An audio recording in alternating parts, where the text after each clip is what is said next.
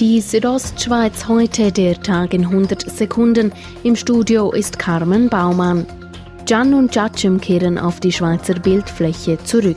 Die Bündner Regierung beauftragt Graubünden Ferien, eine neue Kampagne für den kommenden Sommer und Herbst zu schalten. So sollen die wirtschaftlichen Folgen der Corona-Pandemie für den Tourismus abgefedert werden.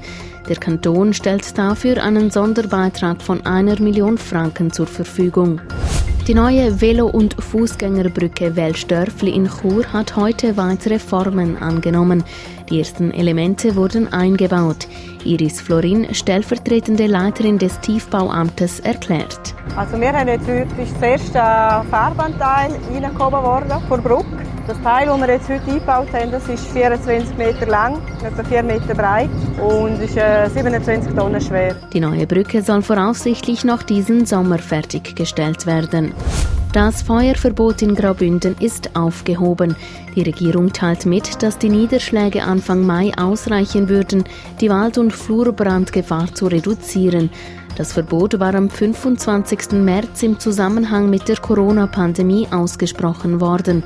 Mit dem Verbot wollte die Regierung eine zu große Belastung der Feuerwehr vermeiden. Zum Sport Ski Alpin.